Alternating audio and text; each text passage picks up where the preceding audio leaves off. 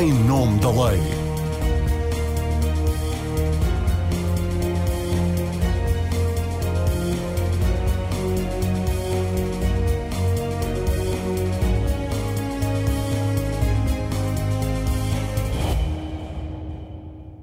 seja bem-vindo ao Em Nome da Lei. O que propõem os partidos políticos na área da justiça? Que reformas em questões críticas, como a lentidão e a recuperação dos atrasos nos processos administrativos e fiscais, o valor das custas judiciais e o combate à corrupção? E em temas como os órgãos de governo da magistratura, será mesmo necessário alterar as regras do jogo? São questões que vamos colocar na última edição do Em Nome da Lei, antes dos portugueses irem às urnas escolher os seus representantes no Parlamento. São nossos convidados o presidente da Associação Sindical dos Magistrados do Ministério Público, Adão Carvalho, o bastonário da Ordem dos Advogados, Menezes Leitão, e o presidente do Sindicato dos Funcionários Judiciais, António Marçal.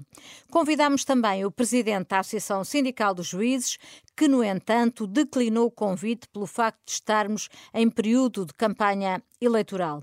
Sejam bem-vindos, obrigada por estarem aqui a cumprir o dever cívico de ajudarmos a esclarecer os portugueses sobre as alternativas de voto que têm em cima da mesa. Quero advertir que vamos falar apenas das propostas dos partidos que tiveram na última legislatura representação parlamentar, por ser impossível eh, falarmos de tudo. Proponho começarmos por uma volta à mesa para fazerem uma primeira apreciação genérica aos programas dos vários partidos, para nos dizerem se dão resposta aos problemas que cada uma das profissões judiciárias especificamente tem, mas, sobretudo, para diagnosticarem quais as respostas que podem ser uma mais-valia para o sistema judicial como um todo. E pedir-lhes também o esforço de se colocarem na pele dos utentes da justiça, uma vez que não há qualquer associação que uh, os represente e que possa estar aqui presente à volta da mesa. Menezes Leitão, comece por si. Que apreciação faz? Bom, eu acho que a maior parte das propostas dos partidos políticos não estão focadas efetivamente no que é decisivo relativamente à situação da justiça. E, e deve-se dizer que isso é especialmente visível nas propostas dos principais partidos, a saber o PS e o PSD. Portanto, eu devo dizer, e já tive a ocasião de o escrever, o principal problema na área da justiça neste momento, eh, para além da sua morosidade e ineficiência, é os elevados custos que tem. Portanto, uhum. neste caso, se verifica que eh, nós temos uma justiça da qual a esmagadora maioria dos cidadãos está arredada, ou porque eh, não é indigente e, portanto, não beneficia do apoio judiciário, que hoje tem critérios apertadíssimos, ou porque não tem dinheiro para pagar as elevadas custas judiciais. E devo dizer, eh, nós, advogados, todos os dias nos confrontamos quando avisamos um cliente de quais são os custos judiciais que tem, eh, ele, por e simplesmente, muitas vezes desiste de instaurar a ação. O que se verifica, neste caso, nos, principalmente nos dois maiores partidos, partidos. Os outros partidos, deve dizer, se justiça seja feita, procuram falar da redução das custas judiciais, embora não indiquem nenhum critério para esse efeito. Eh, especialmente preocupante é o programa do PS, eh, que vem dizer que a redução das custas judiciais só ocorrerá nos casos em que não haja alternativa à composição do litígio. Ora, como uhum. essa alternativa existe sempre, pelo menos relativamente aos foros de civis, isso significa praticamente que não há redução de custos judiciais e que a, resposta que é dada é empurrar os particulares para julgados para a arbitragem. E e é, ir, e é ficar aquém daquilo que tinha sido prometido, inclusivamente pela Ministra da Justiça, Exatamente, que tinha dizer, falado. Nós fazemos uma avaliação muito negativa do mandato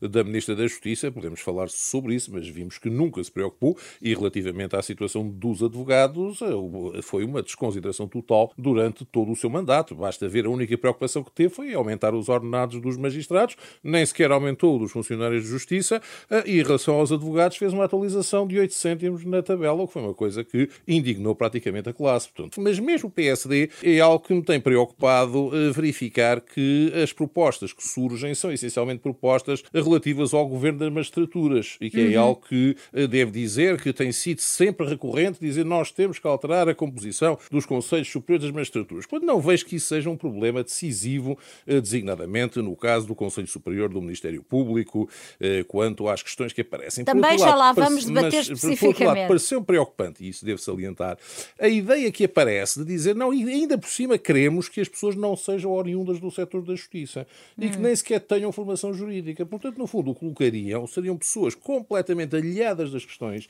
sem formação para perceber os problemas e que na prática funcionariam como caixa de correio de quem as nomeasse. Muito... Isso não nos parece minimamente aceitável, sequer eh, adequado para funcionar neste quadro e daí por isso fazemos uma avaliação negativa neste âmbito. Jadão Carvalho, a Justiça nos programas eleitorais encontrou eh, nos programas eleitorais boas justiças para termos uma justiça mais, mais eficiente, mais célere e que responda mais às necessidades das pessoas? Sim, nos programas há algumas propostas que são interessantes e podem contribuir para melhorar quer a qualidade, quer a, eficácia da justiça. Mas tem algumas premissas de base que são erradas. Primeiro, vivem muito na sombra alguns dos programas de processos mediáticos, ou seja, vivem sem uma análise eh, correta sobre, de facto, o que é que existe na realidade dos tribunais e, e portanto, partem desses quatro, ou cinco ou seis processos para definir uh, um, um, programa de, de, governo só nessa perspectiva, como nos parece. E, nomeadamente, está a falar de que soluções? Acho que essencialmente, quer do PST, mas também do PS, nota uh, no fundo, é essa preocupação que parte de processos mediáticos. Depois, há os temas que são também alguns programas, uh, e aqui, por exemplo, do, do, PS, que já são as soluções que já vêm do, do passado, e que no fundo são aquelas temáticas que são consensuais, que é melhorar uh, o apoio à vítima, as questões da violência doméstica, a proteção dos denunciantes, aquilo que no fundo já vem dos instrumentos internacionais e, e que no fundo a questão já não é tanto se, se as propostas são incorretas, é depois a experiência e vemos que ao fim de seis anos se calhar depois não são eh, concretizadas. Estão nas propostas, mas não passam disso ou não passam disso com a eficácia necessária. E há também, de facto, algum desconhecimento. Eu, eu acho que o sistema de justiça melhorou e melhorou muito ao longo dos anos. E ao longo, pelo menos, dos últimos 20 anos, o sistema de justiça melhorou a resposta em quase todas as áreas. Uh, ainda existem áreas, de, como é o caso do administrativo e fiscal, em que a resposta, de facto, é deficitária. É uma área que é importante intervir, mas intervir corretamente, no fundo, não entrar aqui é também um problema que se calhar tem, tem no, reside no facto do próprio Estado às vezes também se calhar não ter propriamente interesse em que a justiça administrativa e fiscal porque é preciso explicar às pessoas que é na Justiça Administrativa e Fiscal que ocorrem os litígios dos cidadãos contra, contra, contra o Estado. Estado. E os cidadãos podem fazer valer os seus direitos face ao Estado. É? Exatamente, é? sobretudo no domínio fiscal e mesmo no domínio administrativo. Às vezes parece que o Estado não está com grande vontade e também só acordou para o problema dos tribunais administrativos e fiscais há poucos anos, não é? Isso não, é uma realidade. Mas o António Costa diz que é desta, promete finalmente atacar o problema. Depois já vamos ver em, em detalhe esta questão da morosidade nos, nos tribunais administrativos e, e, e fiscais.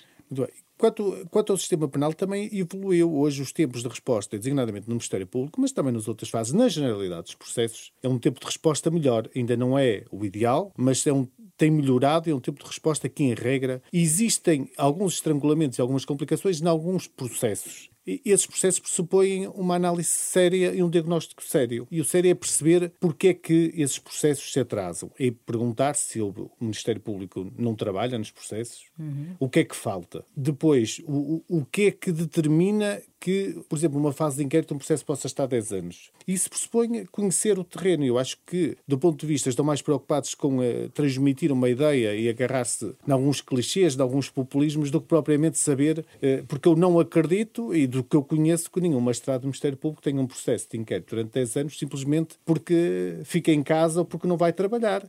Seguramente é porque faltam. O que é que falta? Faltam meios. É certo que nos dizem sempre, os meios nunca, são, nunca atingem um nível ótimo mas aqui não se trata de, de, atingir um nível ótimo. Mas há vários partidos que falam em aumentar os meios do, do Ministério Público, nomeadamente o PSD, em matéria de combate ao crime económico, fala concretamente o aumento do, do número de magistrados. Na nossa perspectiva era importante também, porque fala-se também até aumentar o quadro da PJ, que é importante, da Polícia Judiciária, mas era importante reforçar aquilo que é a direção efetiva do inquérito pela parte do Ministério Público. O Ministério Público tem que estar dotado de capacidade, ter não só um conjunto de funcionários qualificados, ter magistrados e poder eh, ter bolsas, quer de peritos, quer de tradutores, para, na sua própria dependência, poder realizar diligências sem precisar de estar na dependência apenas das polícias. Uhum. Porque a magistratura do Ministério Público é uma magistratura autónoma, podemos aqui discutir e, e falar sobre o assunto, sobre a autonomia do Ministério Público, mas a verdade é que é mais autónoma de qualquer das forças policiais, de qualquer órgão de polícia criminal, e, portanto, a, a concentração dos meios tem que estar no Ministério Público. O Ministério Público tem que ter a possibilidade de escolher se eh, precisa de recorrer a um órgão de polícia criminal ou se pode mesmo no, no, no, nos seus departamentos Mas conduzir e porquê é que esses meios foram para as polícias e não ficaram no, no Ministério Público? Isso foi uma opção política? Foi... É, eu não sei qual é a opção, mas a mim o que me leva a entender é que essa aposta é em um órgão de polícia criminal que está na dependência direta do Poder Executivo. Uhum. O Ministério Público pode ter a direção formal do inquérito, mas se não tiver a direção efetiva, é possível paralisar um processo. Eu não estou a dizer que aconteça, mas é Sim, possível. É possível, ou seja, tese, é possível que um órgão de polícia criminal e, e que o Ministério Público, no fundo, fique preso eh, sem possibilidade de prosseguir porque não tem condições para, para, para o fazer. E acho que é essa a grande aposta, é melhorar a qualidade de resposta do Ministério Público e isso passa por um investimento eh, em meios e uma qualificação dos meios que estão eh, na disponibilidade do Ministério Público. Muito bem. António Marçal, qual é a avaliação que os funcionários judiciais fazem das propostas uh, dos partidos? Pedi-lhe uma apreciação genérica, porque depois já vamos ver em detalhe algum, alguns dos estrangulamentos, nomeadamente, que já foram falados, quer pelo Menezes Leitão, quer pelo Adão Carvalho. A minha, a minha análise é, é, é de um cidadão preocupado. E, e porquê? Porque não há verdadeiras respostas em, principalmente nem no PS nem no PSD. Não há propostas. E diagnósticos nós andamos a fazer há muitos. Eu sou funcionário há três décadas e diagnósticos nós fazemos uh, de uma forma reiterada. Mas uma terapia para aquilo que é preciso fazer não consta. E há também na, na por exemplo, na, na, no programa do Partido Socialista, algo que eu, enquanto, enquanto cidadão e por questão de princípio, não me revejo e acho que é perigoso, que é tentar resolver a questão da morosidade, retirando da hum. esfera do judiciário um conjunto de situações. Isto é perigoso. Principalmente quando falamos de questões... Isso tanto no programa do PS como, como do, do PSD. PSD. Mas uhum. o, o, o, do PS é mais, é mais, é mais, mais, mais patente quando, por exemplo, identifica a área do, dos menores uhum. e a área laboral. Isto não é, não, é, não é aceitável no Estado de Direito do século XXI. São áreas muito, muito, mas muito importantes para a construção da cidadania e as respostas têm que ser diferentes. Nós não podemos é querer dar uma ideia de celeridade e de melhorar que o sistema está bom porque não há processos. Bastor, há bocado falava numa questão que é fundamental. Se nós retirarmos os processos aos tribunais, então os tempos de resposta são, são, são diferentes. E esse é o problema que nós temos que, que ter uma política de, de ensinar os nossos, os nossos concidadãos de que os tempos da justiça para já não são os tempos da, da comunicação social e que claro. há uh, necessidade de uh, a resposta que é feita ser feita no devido tempo para que seja feita justiça. Mas no devido tempo não é mas passados 10 não, é anos. Claro, é, claro. É, é, claro que não, mas então temos que procurar as causas e responder uh, a cada uma delas. Não tentando dar respostas pontuais mediante o caso concreto, mediante a, a, a, espuma dos dias perante o caso A, B ou C ou D que, que merece uma cobertura mediática mais forte. E esse é aquilo que falha, é aquilo que tem falhado. E por isso é que, por exemplo, eu vejo com algum interesse que um partido pequeno, como o PAN, eh, falo de uma coisa como concretizar algumas das medidas que os, os, os operadores, que os, os, profissionais do direito, advogados, solicitadores, procuradores do Ministério Público, juízes e funcionários, eh, eh, dando resposta a um apelo do Sr. Presidente da República, verteram em, em, texto, não são revoluções, são pequenas, em alguns casos, pequena, pequena, pequenas reformas, pequenas ações que visam efetivamente dar resposta àquilo que o cidadão precisa. Nomeadamente.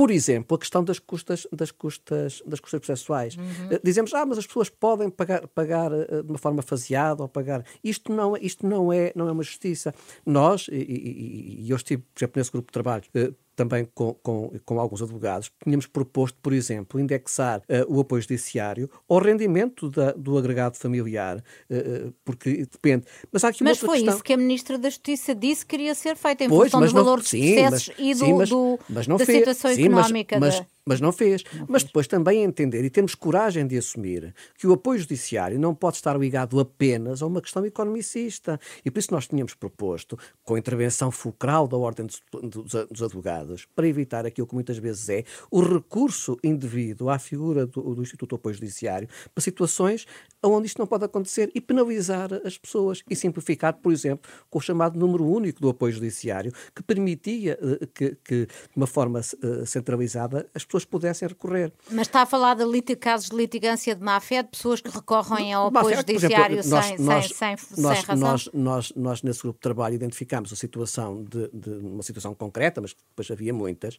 de, de um cidadão que recorria sistematicamente ao apoio judiciário para fazer uma participação contra o advogado antecedente, porque dizia que não o tinha Chegámos a ter um caso de uma pessoa que tinha 236 advogados a trabalhar para ela e que o sistema permitia sempre. São, são, são, são, e, há, e, há mais, e há mais situações, mas depois há outras situações onde, onde a pessoa, só porque trabalha por conta de outra, só porque tem o IRS, não lhe, não lhe é verdade. Muito, uma, muito outra, uma, outra, uma outra questão que nós gostaríamos de ver, porque grande parte desta questão é uma questão de cidadania e de pedagogia. Exemplo, nós gostávamos de ver, por exemplo, uma medida em que a favor das, das despesas feitas com o advogado pudesse ser dedutível o IRS. Porquê? Porque nós temos que começar a ensinar o cidadão para a participação na, na, na justiça e ensinar aos nossos cidadãos como é que funciona o sistema de justiça. Ou seja, há necessidade, e em algumas por exemplo, eh, eh, na área da, da, da, corrupção, a intervenção não pode estar focada apenas e só no sistema judiciário. Ela hum. tem que ser ajusante. E nós não vemos nas restantes, nas restantes programas medidas sérias e concretas que visem não eliminar este fenómeno, porque é, é, é, é impossível, é utópico tentar eliminar a corrupção, mas que permita responder e que permita que numa fase em que eles chegam ao tribunal, o Ministério Público, as polícias, os tribunais possam efetivamente concretizar a justiça. É muito é curioso é porque o combate à, à, corrupção eh, não, é, não tem praticamente destaque em, em nenhum programa eleitoral, tirando o PAN e o CDS, que insistem especificamente na criação do crime de enriquecimento ilícito, os programas eleitorais batem leve, levemente nesta eu, questão eu, eu sou suspeito porque eu acho que nós não precisamos de, de, de, mais tipos de crime. Nós já temos um número suficiente de, de crimes tipificados que nos permitem, e aí concordo com, com, com o Adão, que é necessário é dotar meios. Dotar de meios também para a seguridade e, e, e efetivar o direito de defesa. Uhum. Isto... Então vamos começar por uma questão que já foi aqui falada, que é prioritária para os cidadãos, julgo eu, que é a questão das custas judiciais, porque vale de pouco a Constituição garantir todos temos direito a recorrer ao direito e aos tribunais, depois o preço que é preciso pagar torna essa garantia constitucional numa balela. Todos os partidos à esquerda querem baixar de forma generalizada e significativa as custas e acabar mesmo com as custas nos processos laborais, é o caso do Partido Comunista, o Bloco e o Livre, mas o PS, como já foi aqui dito, só quer reduzir uh, em situações em que as custas processuais têm valores excessivos quando não haja forma alternativa de resolução de litígios e o PSD quer fixar as custas com base nos rendimentos de, de cada um. Adão Carvalho, temos aqui compromissos eleitorais que podem, de alguma forma, garantir aos cidadãos que no futuro vão pagar menos pelo recurso à justiça? Podem não pagar menos, que resta saber e escolher é o modelo que permita garantir que toda a gente tenha acesso à justiça. A justiça também totalmente gratuita, constitui um encargo enorme para o Estado e pode até, de certa forma, dar aso a que se recorra à justiça de forma abusiva, ou seja, para além. Acho que isso, esse trabalho tem que ser feito. Mas fazia, por exemplo, sentido que na área laboral não, não, houvesse, não houvesse pagamento das custas judiciais, que é uma proposta que vários partidos à esquerda fazem ou podemos pensar em que, pelo menos para o acesso uh, ao sistema eh, por parte de um trabalhador, em termos de, de, discutir uma questão laboral, não se tivesse que pagar no início e tivesse que, no final, se aferir, ou quer melhorando o regime do, do apoio judiciário, no fundo, alargando o âmbito de aplicação em função do nível de rendimentos do apoio judiciário, e eventualmente não penalizando, não, não impedindo ninguém de recorrer ao sistema de justiça pelo facto de não ter condições económicas, uhum. como acontece noutros sistemas, e depois, afinal, no fundo, uh, aferir se a pessoa tem ou não condições económicas e, e que condições tem e, e, e, o que é que deve ou não uh, pagar. Uhum. Menezes Leitão, como já falou aqui da questão das custas judiciais, eu se calhar ia-lhe propor para se pronunciar sobre a questão do apoio judiciário e de que forma poderia ser reformados os critérios de, de, de acesso ao, ao apoio judiciário de forma a que mais pessoas pudessem beneficiar e de facto fossem excluídas essas situações de litigância de, de má-fé. Bom, eh, deixe-me só fazer uma referência prévia relativamente ainda sobre esta questão das custas, que é, diz respeito às propostas de isenção de custas. A isenção de custas pode ter um efeito perverso, eh, que é eh, quando é concedida pessoalmente a determinada entidade, que é violar o princípio da igualdade das partes, porque eu já me defrontei em ações como advogado com entidades isentas de custas e o que sucede é o seguinte, é que elas fazem o que querem no processo, porque não pagam custas nenhumas, levantam os incidentes que entendem, enquanto a outra parte, para se defender, está sujeita a pagar custas. E por isso, eu entendo que se se quer consagrar uma isenção de custas, tem que ser uma isenção para o processo em geral que abrange ambas as partes. Portanto, não apenas dar isenção de custas relativamente a uma das partes. Aliás, na, na altura, quando, hum, quando fizemos a candidatura à bastonária, foi uma das propostas que introduzimos, porque parece-nos essa uma questão muito importante relativamente às isenções de custas. Eh, Quanto à situação do apoio judiciário, o que nós temos hoje é que, de facto, basta haver qualquer indicação que existe de um mínimo património, portanto, eu posso referir estes, estas situações, eh, e imediatamente o apoio judiciário é negado, mesmo que a pessoa não tenha quaisquer rendimentos. Portanto, eu já. Vi um caso eh, em que tive uma cliente que viu negado o apoio judiciário, não tinha rendimentos nenhums, porque tinha uma nua propriedade de um, de um imóvel que pertencia em usufruto aos pais e com o qual ela não fazia nada, como se calcula, enquanto os pais forem vivos porque têm o usufruto.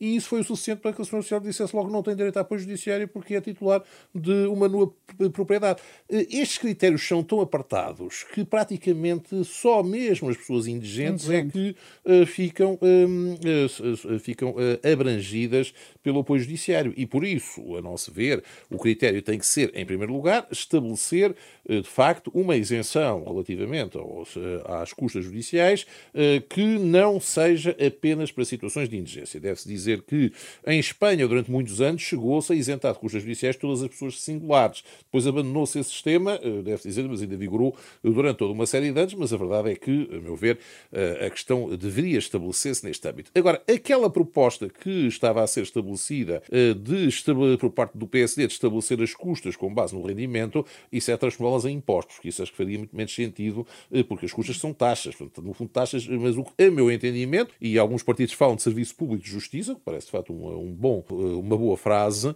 mas eh, o serviço público de justiça deve ter taxas moderadoras, não é propriamente estamos a pagar toda esta indicação. Por isso, o que me parece essencial. Deviam ser quadro, taxas moderadoras como na saúde, por exatamente, exemplo? Exatamente, portanto, situações assim, no fundo, significa que a pessoa não vai para o tribunal por tudo e por nada e, portanto, coloca aqui ter um certo desincentivo.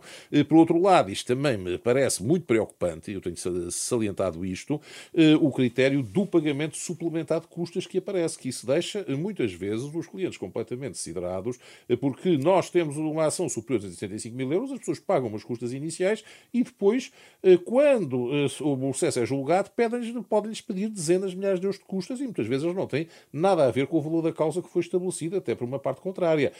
Isto são situações extremamente perturbadoras e eu devo dizer, eu vejo muita dificuldade. Isso acontece em que tipo de processos? É Qualquer processo que tenha um valor acima de 275 mil euros, porque no fundo o que significa neste caso é que é pago à cabeça 1.600 e tal euros, mas isso não cobre as custas todas. E depois mais tarde vem dizer, não, isto custou, uh, custa 5 mil, custa 10 mil, custa 20 mil euros em termos de custas. E, o, e a pessoa que desembolsou aquele valor inicial, e depois vai dizer, mas alto lá, vou ter estas custas brutais que são dezenas de milhares. E me pergunto a mim próprio uh, se faz sentido. Isso é o que nós temos de perguntar, até em termos de lógica do, do preço da justiça. Que, no fundo, na prática, nós estamos a funcionar isto como uma coisa de um preço. Mas faz sentido que um, um, que um juiz esteve, por exemplo, duas sessões de julgamento, eh, fez uma sentença, que até pode ser simples, e o Estado vai seguir vai cobrar dezenas de milhares de euros. Isto, a meu ver, não faz sentido nenhum em termos de produtividade. E ninguém, eh, neste quadro de relação custo-trabalho, eh, justifica-se para isso. E vejo muito pouca gente a referir a esse aspecto. Por exemplo, a questão do pagamento suplementado de custas, a meu ver, devia ser imediatamente examinada por todos os partidos. Nenhum examina. Por isso, este critério, como se disse, é que nós temos este efeito perverso. É termos, e da verdade seja dita, isto pode acontecer, por exemplo, qualquer pessoa pode, de um momento para o outro, para ser alguém que resolve ter umas. Eh, que diz que nós lhe causamos danos de 2 milhões de euros. Isto à cabeça leva, tem que se pagar para defender 1.600 e tal euros, mas depois o que se vai passar é que mais tarde vai-se fazer a conta e, e que aparece. E isto é um sistema que eu acho extremamente perverso e há imenso tempo que isso devia ter sido corrigido. António Marçal. ser um teto, um teto máximo às custas, que não faz sentido, portanto, estar a cobrar dezenas de milhares apenas porque se fez processos e depois deve dizer-se, isto chegou a haver uma proposta que eu devo dizer que me perturbou muito, eh, que hum. é possível nós pedirmos a dispensa do pagamento suplementar de custas. Há essa faculdade eh, quando se entende que não há ligação para o processo. Mas chegou a haver num dos orçamentos eh, na anterior legislatura a proposta de eliminar essa regra. Portanto, ou seja, no fundo, o Estado, para obter dinheiro, até queria acabar com essa situação, ainda mais uma vez lesando os cidadãos que se dirigem à Justiça. António Marçal, os funcionários judiciais são muitas vezes o primeiro contacto das pessoas com os tribunais. Em que medida é que, pela vossa experiência, o valor das custas tem impedido as pessoas de, de ver reconhecidos os, os seus direitos? Quantas não desistirão depois de saberem quanto irão pagar de custas? Quer falar-nos um bocadinho da sua experiência? Sim, da vossa deixe, experiência? E deixe-me deixe, dizer que quando, quando eu falo, por exemplo, da isenção de, de custas, ou de não haver custas na, na, nos processos de, de, menores, tem uma razão muito clara, tem a ver com esse contacto do dia a dia dos meus colegas. Uh, para já, porque nós temos um, um sistema de, de, regulação das responsabilidades parentais uh, que poderia ser melhorado, uh, dando mais eficiência e consagrando o superior interesse da criança, e podemos abordar isso mais, mais logo. Agora, a pessoa obtém um acordo. Ao fim do primeiro mês, não, não há cumprimento do acordo. Então, o que é que acontece? O cidadão vai lá e agora o que é que eu faço? Ah, tenho que pagar 51 euros, mas eu não tenho. Quer dizer, aquela pessoa que está numa situação de fragilidade e tem um menor a seu cargo. É e não está a receber, e não, e não, está, e não está, a receber, receber ainda, ainda lhe vão pedir 50 euros. O que é que dizem? Olha, não, pá, que isso anda. E nós assumimos isso, nós dizemos isso às pessoas e efetivamente ninguém lhe vai pedir o dinheiro. Ou seja, é esta forma de fardo de contas, quando nós dizemos e, e, e não aceitam que me digam que haveria uma maior, uma, uma maior, uma maior procura do, do, dos serviços nos tribunais de, de, de, menores nestas situações, porque não se pagam custas, as pessoas na prática já não o pagam. Podemos é ter modelos de, diferenciados para que. Para que e isto, há muita gente que não, paga, que não paga as custas? Sim, é claro que há, e, não, e assim, e, e qualquer qualquer, pessoa que, que trabalhe nos tribunais de família sabe que depois isto acontece. Agora, a outra forma, porque é que isto acontece? Ao bocado, quando, quando eu falei da questão da, da, do, IR, do ligar o IRS, do rendimento agregado familiar, uh, uh, não era para criar um imposto. O que eu digo é que, o que nós dizemos, é que faz sentido que haja níveis de, de isenção eh, eh, porque muitas vezes a pessoa, hoje, hoje a pessoa ou tem eh, isenção total de, de custas e preparos e nomeação de, de, defensor, outras só têm na, na, outras têm o pagamento faseado. O que nós dizemos é que era mais equitativo, estamos aqui a falar de, de, de equidade, para garantir que a equidade e o acesso à justiça seja tão equitativo quanto possível a todos os cidadãos, que essa fosse feita com base na, na, no rendimento efetivo do agregado. É claro que tem que haver limites às custas, mas principalmente o que nós temos que voltar a fazer fazer é que as, custa, as custas judiciais e o apoio judiciário, propriamente o apoio judiciário, é um direito dos cidadãos. É um direito de cidadania, é um direito constitucional. E não faz sentido que eu continue a estar na segurança social, isto é, que seja um, aqui um, um mero assistencialismo, como disse o bastonário, para os indigentes. Eu vou-lhes pedir agora um esforço de síntese, porque eu queria ainda falar aqui de, de duas questões uh, que, que, penso que, que, é, que são relevantes.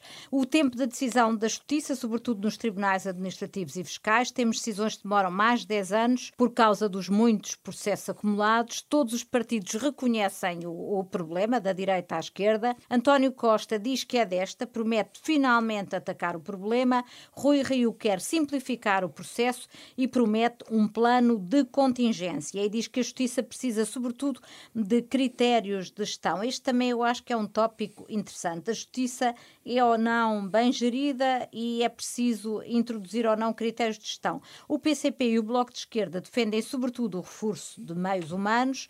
Os bloquistas, o CDS e a Iniciativa Liberal querem mexer nos mecanismos processuais que tornam a justiça menos célere. Menezes Leitão, vêem alguma destas propostas boas soluções para o problema? Bom, eu não vejo a proposta nenhuma. Portanto, que reduzir os tempos de espera dos tribunais administrativos e fiscais parece-me absolutamente essencial. E devo dizer, eu até me espanta o tempo que demoram, e pergunto, a falta de investimento tem havido aqui, porque, em bom rigor, uma, uma decisão decisão num tribunal administrativo ou fiscal normalmente baseia-se apenas em prova documental, portanto, e que, no fundo, deveria até ter mais celeridade do que decisões, quer nos tribunais penais e nos tribunais cíveis, muitas vezes implicam julgamentos com muitas testemunhas, produção de prova, muitas vezes estes casos são meras impugnações eh, que se baseiam apenas documentalmente. E temos, de facto, uma situação extraordinária que é temos mais de 10 anos por uma espera de uma sentença em primeira instância nos tribunais administrativos. Uma situação absolutamente insustentável e que eu aqui partilho da posição do Sr. Presidente do Sindicato dos eh, Magistrados do Ministério Público, diz de facto a quem é que isto interessa? Interessa ao próprio Estado, que de facto é o principal beneficiário disto, eh, porque naturalmente muitas vezes as pessoas desistem relativamente a estes casos. Eu devo dizer, no meu escritório, uma vez tivemos um caso em que o juiz perguntou mesmo se passados tantos anos ainda queríamos que decidisse. Portanto, ou seja, no fundo, para ver até onde é que estas coisas podem chegar. Hum, neste caso, portanto, hum, eu acho que é fundamental fazer um plano de, emergência no caso dos tribunais administrativos e fiscais, recuperar efetivamente todas as pendências que existem aí. Uh, agora, nós temos de facto um problema complicado, que é efetivamente o problema dos recursos e, e até eh, dos recursos eh, humanos, eh, neste caso, porque muitas vezes temos, mas também dos próprios recursos informáticos. Porque, por exemplo, na semana passada nós tivemos o CITAF paralisado durante três dias. Portanto, o sistema informático dos tribunais administrativos e fiscais é completamente obsoleto. Todos os colegas que trabalham nesta área se queixam. Imagina o que é um advogado está no último dia do prazo a querer submeter uma peça e o sistema está em baixo. Mas é mais obsoleto do que dos tribunais. É, é mais, no fundo, é um sistema pior que os sítios. Portanto, todas as pessoas se queixam de que têm um sistema informático pior. E, portanto, sendo um sistema informático pior. Eh, na verdade, seja dita que isto também contribui muito para a desvalorização dos próprios tribunais administrativos e fiscais. Há quem diga até porque é que não há de haver o mesmo sistema informático para todos os tribunais eh, neste quadro, porque, infelizmente, a verdade é que o, o que ocorre nos tribunais administrativos e fiscais, a meu ver, é uma situação absolutamente dramática. Mas, e temos visto, e muitas vezes, até recordo da última cerimónia da abertura do ano judicial, porque não houve no ano anterior, eh, mas na, há dois anos, quando eu a coloquei, o Sr. Presidente do Supremo Tribunal de Justiça de então disse o seguinte: ah, não, a Justiça está funcionando muito bem. Claro, não vou falar dos tribunais administrativos e fiscais, que isto não é de, da minha área. Bom, e no fundo, quando vemos isto, como se calcula, uma, um setor importantíssimo da Justiça eh, é praticamente deixado de parte, e isto é importantíssimo porque é a única situação que defende os cidadãos contra o arbítrio do Estado. E, por outro lado, também temos um problema, que é o próprio acesso ao Tribunal Constitucional, eh, que esse aí só chega no fim de, de todos os, os recursos, não existe a ação de, de amparo, o recurso amparo. De amparo. Uh, e as Mas chegou a falar-se na, na, possibilidade de haver o recurso de amparo. E a verdade é que é praticado na maior parte dos países e é essencial. Uh, e isto, mas a verdade é que... Deixa, explique só às pessoas que o recurso de amparo é poderem O recurso de amparo significa, no fundo, é uma ação, não é bem um recurso, porque significa que o, que o cidadão que se encontra lesado nos seus direitos constitucionais poder ir diretamente ao Tribunal Constitucional em vez de ter que instalar uma ação num tribunal, normalmente um tribunal administrativo, e ter que esperar a via sacra todos os recursos até chegar ao Tribunal Constitucional. Ora, isto no fundo, e, e infelizmente, apesar disso, o Tribunal Constitucional tem também custas astronómicas para os recursos, que é uma coisa mesmo uh, extraordinária no caso do, de um tribunal que deve defender os direitos, liberdades e garantias. E por isso o que significa que na jurisdição administrativa e fiscal, que é no fundo onde o cidadão está a ser protegido contra os arbítrios do Estado, os cidadãos hoje em dia não têm defesa, que é uma situação extraordinária. Não têm defesa em termos do próprio processo, porque se eu tiver uma questão que surge neste âmbito, uh, o que vai se passar é que ninguém vai dizer a uma pessoa vou pôr um processo e dizer quando é que tenho o problema resolvido. Daqui a 10 anos, e a pessoa pode perguntar, mas eu só estou vivo daqui a 10 anos. Uhum. No, fundo, é afastar e sujeitar os cidadãos ao arbítrio do Estado. Uhum. Uh, Adão Carvalho já há pouco falou de, desta, desta, desta questão, dizendo no fundo que o Estado, se calhar, não está muito interessado em resolver este problema, mas eu pergunto-lhe se das soluções propostas uh, pelos partidos, se as considera soluções, se vê alguma que possa vir a, a, enfim, a resolver ou pelo menos a ajudar a, a, diminuir as pendências nesta, nesta área do administrativo e fiscal? Essencialmente é preciso continuar o reforço de meios para os tribunais administrativos e fiscais. Depois passa por... Continuar porque tem havido um reforço ou efetivo? comparado com há muitos anos atrás, nem quase... Era uma máquina, um dos tribunais excessivamente dependentes do Estado, não é? Há cada vez começaram a ser formados magistrados só para os tribunais administrativos e fiscais, já foi uma evolução. É preciso continuar este sentido até para diminuir essa dependência do próprio Estado, que é, em regra, é o demandado nos tribunais administrativos e fiscais. Segundo, é, é claramente o problema da, da, informática, que é um problema, o, o programa que serve de suporte aos tribunais administrativos e fiscais é uma desgraça e precisa claramente de investimento. e é uma desgraça há quantos anos? Há muitos anos e, portanto, é a altura de, de pensar e criar, de facto, um programa adequado. Segundo, os tribunais administrativos e fiscais são áreas, têm eh, uma, uma multiplicidade de temáticas e, e, precisava também que os magistrados tivessem eh, apoio, apoio técnico e independente da máquina do Estado. Ou seja, porque o que acontece é que, eh, pelo menos é a minha percepção, é que também há aqui eh, uma certa dependência do própria máquina do Estado que, de certa forma, também faz com que os processos não andem com a celeridade devida. Porquê? Porque o apoio técnico é dado pelos próprios funcionários administrativos do Estado. Em regra, em grande parte das áreas. Não garante, que não garante nenhuma independência nesses parceiros. Sem dúvida, até porque depois eh, eh, assistimos às vezes jurisprudência dos tribunais, sobretudo na área fiscal, que às vezes é completamente divergente de, de, de outros domínios onde há maior independência em relação ao Estado. E, portanto, é, esse é o caminho que é para dotar estes tribunais de, de verdadeira independência e garantir aos cidadãos que numa situação em que, de facto, estão numa posição mais frágil uh, para todos os aspectos, é? do ponto de vista fiscal, porque têm que primeiro pagar e têm que esperar muitos anos para ser dada razão, se for, e só depois é que o Estado uh, lhes devolve o dinheiro, e portanto é evidente, mas isto é, é, eu acho que é, é de resolver se o Estado tiver mesmo vontade de resolver, ou pelo menos de caminhar no sentido de diminuir claramente os tempos de, de duração deste tipo de processos. António, António Marçal. A reforma já nasceu mal.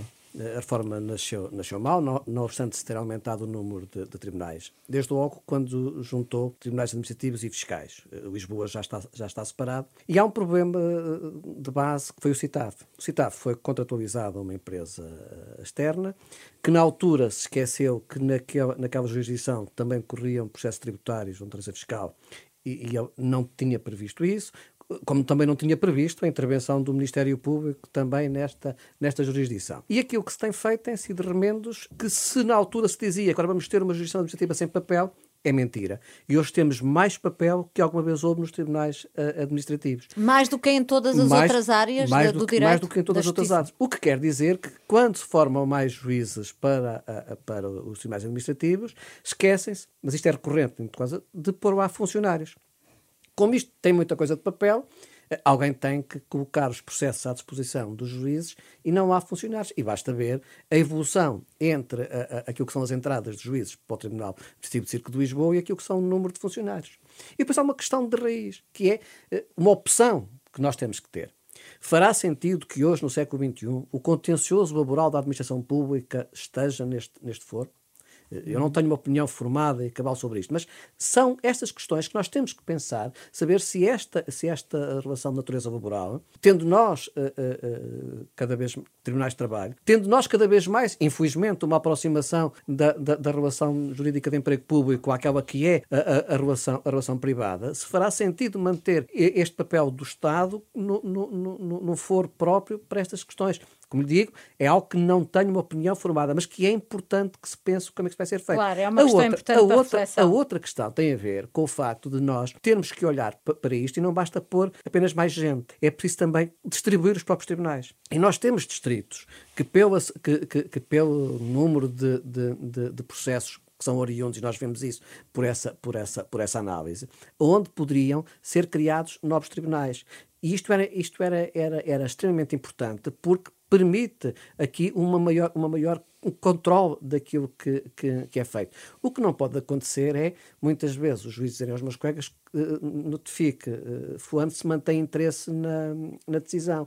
E depois temos situações em que uh, uh, quem vem é um familiar porque aquela pessoa já faleceu e não há sequer conhecimento. Isto tem a ver com o quê? Tem a ver com o facto de a própria interoperabilidade da, das plataformas neste, nesta área não existir. Uhum. Isto não é efabular, isto são as situações do, do dia a dia que ocorrem E repare, quando se fez a reforma do conteúdo administrativo, disse, não, não, nós vamos aqui eh, para garantir a chamada tutela judicial efetiva do Estado, e vamos, os cidadãos, e o, a gestão administrativa vai já não ser a mera contencioso do ato, vai tutelar os direitos, as expectativas. E é mentira. Nós vemos que isso não é, não é, não é, continua não é a ser mentira. Os cidadãos não têm essa, essa garantia. Portanto, aquilo que nós propomos é efetivamente um reforço de meios, mas também a divisão e, e, a, e, a, e a, criação de mais tribunais próximos dos, dos, dos seus, dos seus, das pessoas, dos seus beneficiários, das pessoas que carecem deles, e separar de uma forma, desde logo, entre aquilo que é administrativo e daquilo que é, que é tributário ou fiscal, e nos grandes, nos grandes tribunais administrativos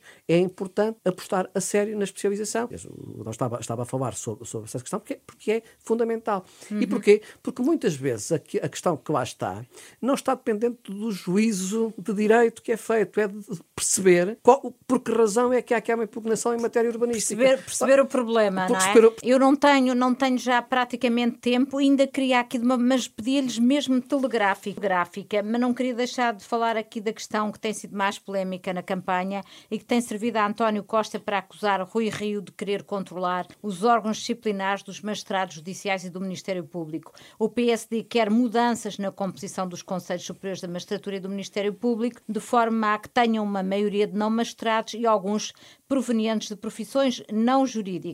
O Iniciativa Liberal vai na mesma linha. Adão Carvalho vê, de facto, nesta proposta uma ameaça à independência do Ministério Público, porque, pelo que o sindicato tem dito, já tem muitas dúvidas de, de facto haja uma magistratura uh, completamente independente pelas tentativas de interferência na vossa autonomia que têm sido feitas por parte da atual Procuradora-Geral da República. São questões eh, diferentes.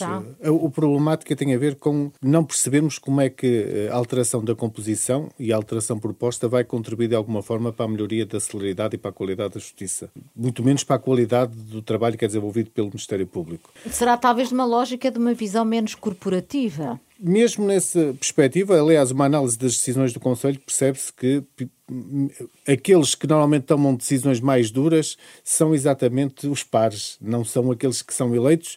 E normalmente o que acontece no Conselho do Ministério Público é que muitos deles nem sequer têm uh, as apetências técnicas para decidir nas matérias e, portanto, vão depender de pessoas que são indicadas por aqueles que são magistrados, designadamente por assessores que, que acabam por despreparar o trabalho porque não têm o domínio. Porque, no fundo, nós temos que compreender que o Ministério Público tem aqui uma estrutura bipartida. Tem a Procuradoria-Geral da República com um conjunto de competências e o Conselho Superior do Ministério Público tem competências na área disciplinar, na área de uh, avaliação dos magistrados e na área de, de, de realização do movimento e, portanto, na gestão dos quadros. Não, não, não percebo porque pessoas que não são da área do direito uhum. vão conseguir eh, tomar posição sobre matéria disciplinar ou matéria que tem a ver com a classificação. Como é que poderão ter uma opinião fundamentada para decidir que aquele magistrado está a decidir bem ou está a decidir mal, se está a cumprir o formalismo? Não estou a ver um engenheiro, um economista a ter sequer capacidade e, portanto, não sei que contributo positivo poderá ter. Segundo, parece que é mais uma ameaça do que outra coisa, ou seja, a preocupação é colocar no Ministério Público eh, um cabresto é, no fundo, dizer cuidado, que nós vamos ter lá mais pessoas nomeadas pelo poder político, que é para vos castigar. A justiça está, não está a andar com o ritmo que nós achamos que devia andar, mas vamos estar lá para vos castigar. Não sei que isto contribui positivamente para a melhoria da, da qualidade da justiça. E depois é remar contra aquilo que são as recomendações do Conselho da Europa. Do Conselho da Europa e que, mais uma vez no relatório, quem diz que está em cumprimento é o Conselho Superior da Magistratura, porque em, em lei, de acordo com o que está na lei, poderá ter uma maioria de não magistrados. Um país que está integrado no Conselho da Europa, que está integrado na União Europeia, porque a própria Comissão Europeia também eh, a linha que tem seguido e de recomendações é nesse sentido. Não se percebe como é que se vai apresentar uma proposta que é contra uh, esta linha e porque, no fundo, uh, por muito que se queira, é assim, o, o, poder político tem falhado naquilo que é essencial, porque uh, isto, estas situações estão a avisar meia dúzia de processos que têm a ver com um tipo de criminalidade muito específica e que envolve pessoas com papel na área política ou económica importantes. E, no fundo, a, a, a principal preocupação parece-me que é evitar que hajam estes processos e é esquecer que o Estado falha redondamente antes de chegar à parte dos tribunais. Porque não há nenhum serviço eh, nenhum serviço de inspeção e fiscalização por parte do Estado que previna estas situações e que permita-as detectar mais atempadamente. Ou seja, o Estado falha redondamente porque é que, em vez de se preocupar em dotar o Estado de mecanismos de controlo eficazes para que as situações cheguem ao conhecimento do Ministério Público mais atempadamente, o que tornaria muito mais fácil e muito mais célere o trabalho do Ministério Público. Muito bem. Uh, Menezes Leitão, de forma telegráfica, uh, esta, esta questão da alteração na composição do, dos Conselhos uh, Superiores, Uh, para si faz, faz algum sentido ou não? Absolutamente nenhum. Aliás, esta proposta que é uh, reproduzida do outro lado por parte do PS relativamente às ordens profissionais e também em relação à ordem dos advogados é claramente uma tentativa de controle político da justiça. Portanto, o que significa neste caso. E o facto de se porem pessoas que nada percebam do assunto, portanto, oriundas de outras áreas, é precisamente para garantir que elas farão apenas o que quem as nomeou decidir relativamente a cada questão, porque obviamente quem não percebe nada do que está a tratar, ou que uh, o conhecimento pode ter é apenas jogar cartas ou coisa parecida, não tem condições nenhumas para uh, uh, estar a tomar decisões. Por isso, o que se vai passar neste caso é, pura e simplesmente, fazer esse controle, como aliás estava a ser previsto para as ordens com a nomeação de um provedor dos, dos clientes, nomeado pelo Governo, que se substituiria ao bastonário, e a colocação também no Conselho Superior das Ordens de entidades externas, nomeadas pelo Governo, precisamente para fazer isso. Tudo isto é uma tentativa de controle da justiça. Agora, acho que não é este o caminho. Eu acho, de facto, tem que haver alguma responsabilização no âmbito do Ministério Público. E neste caso, eu revejo-me no artigo que escreveu o Sr. Eh, Procurador António Coluni, dizendo, de facto, que uma acusação não é uma lotaria nem uma, nem uma aposta. Portanto, tem que ser fundamentada e expressar, desde logo, uma fundamentação adequada. E, e temos tido isso. muitos casos em que o próprio Exatamente. Ministério Público Exatamente, ainda acabou de acontecer agora no processo de Tancos. E, de facto, se o Ministério Público chega ao processo e pede a absolvição, é normal que o faça e deve o fazer, porque é um magistrado, não é uma parte interessada e está ali para fazer isso. Mas o que me preocupa muito é que depois não seja dada uma explicação aos cidadãos sobre o que se passou, porque noutros países, como na América, as pessoas, no fundo, é preciso não esquecer que um processo destes, umas acusações, custa muito dinheiro aos contribuintes. E por isso, o normal que um processo falha, se a acusação não chega a bom termo, é que as pessoas prestem declarações e explicações sobre eh, porque é que foram, fizeram esta, esta acusação e o que é que isto implicou isto aqui passa completamente para essa coisa mais natural do mundo. António Marçal, António Marçal, de forma telegráfica mesmo, telegráfica, eh, esta, eh, esta proposta põe em causa a independência dos, eh, da Justiça? Põe, como, como, já colocava em causa, a, a proposta feita pelo, pelo Ministério de Francisco Abandona em relação ao Estatuto dos Funcionários Judiciais, ou já a Justiça, que por uma porta travessa punha em causa a independência dos juízes. Mas há aqui uma questão que é importante e que agora o Sr. Bastonário tocou, que tem a ver com a questão da, da, das acusações que depois caem completamente em julgamento. Porque há aqui algo que nós temos que pensar fora, fora da, dos, casos, dos casos mediáticos, que é o Instituto da Instrução. É porque estamos a esquecer que nestes, nestes, nestes processos não falhou apenas o, o, Ministério Público em termos de acusação. E também não podemos dizer é o sistema a funcionar. Não. nem sempre, nem sempre há, é, é requerida a instrução. Não, não, não nestes, é? nestes, nestes casos, nestes casos, nestes casos. Nestes casos. O último relatório da PGR diz que o nível de sucesso das acusações do Ministério Público é 89%. Sim. Eu queria saber que serviço do Estado. Sim, mas, é sim, mas, sim, mas, mas a questão. Mas, mas, ó, mas, ó, não, mas a questão, a questão é que. As, sim, na, sim, sim, é claro. É claro, é claro. Não, mas a questão. Mas a questão. Não, mas a questão temos, é. Temos de terminar. Sim, mas, a, a, mas a questão é só, é só assim. A questão é da percepção. É de que em poucos setores como o da justiça, em que a percepção de, da confiança que os cidadãos têm é fulcral para que a justiça seja efetiva. E quando nestes casos, que têm uma meditação enorme, eles falham, é preciso pensar que algumas coisas estão a falhar. E eu não aceito que se acuse apenas a questão do Ministério Público. Muito bem. Era pensar a, eh, a questão da, da, da, instrução, porque era uma das, uma das razões que nós temos da morosidade disto tudo é de que quanto tempo é que demora o inquérito e os prazos, quanto tempo é que demora uma instrução e os prazos. E depois, já aqui, é, foi um tema que já aqui debatemos, é mas poderemos voltar a ele, mas, eh, por exemplo, acabar com, com, com a instrução. Não, foi, não, foi, não é uma proposta que nenhum dos partidos uh, tenha feito. Temos de ficar por aqui. No próximo sábado não haverá em nome da lei, porque é dia de reflexão. Voltamos em fevereiro. Fique bem, fique com a Renascença para estar a par do mundo. Em nome da lei.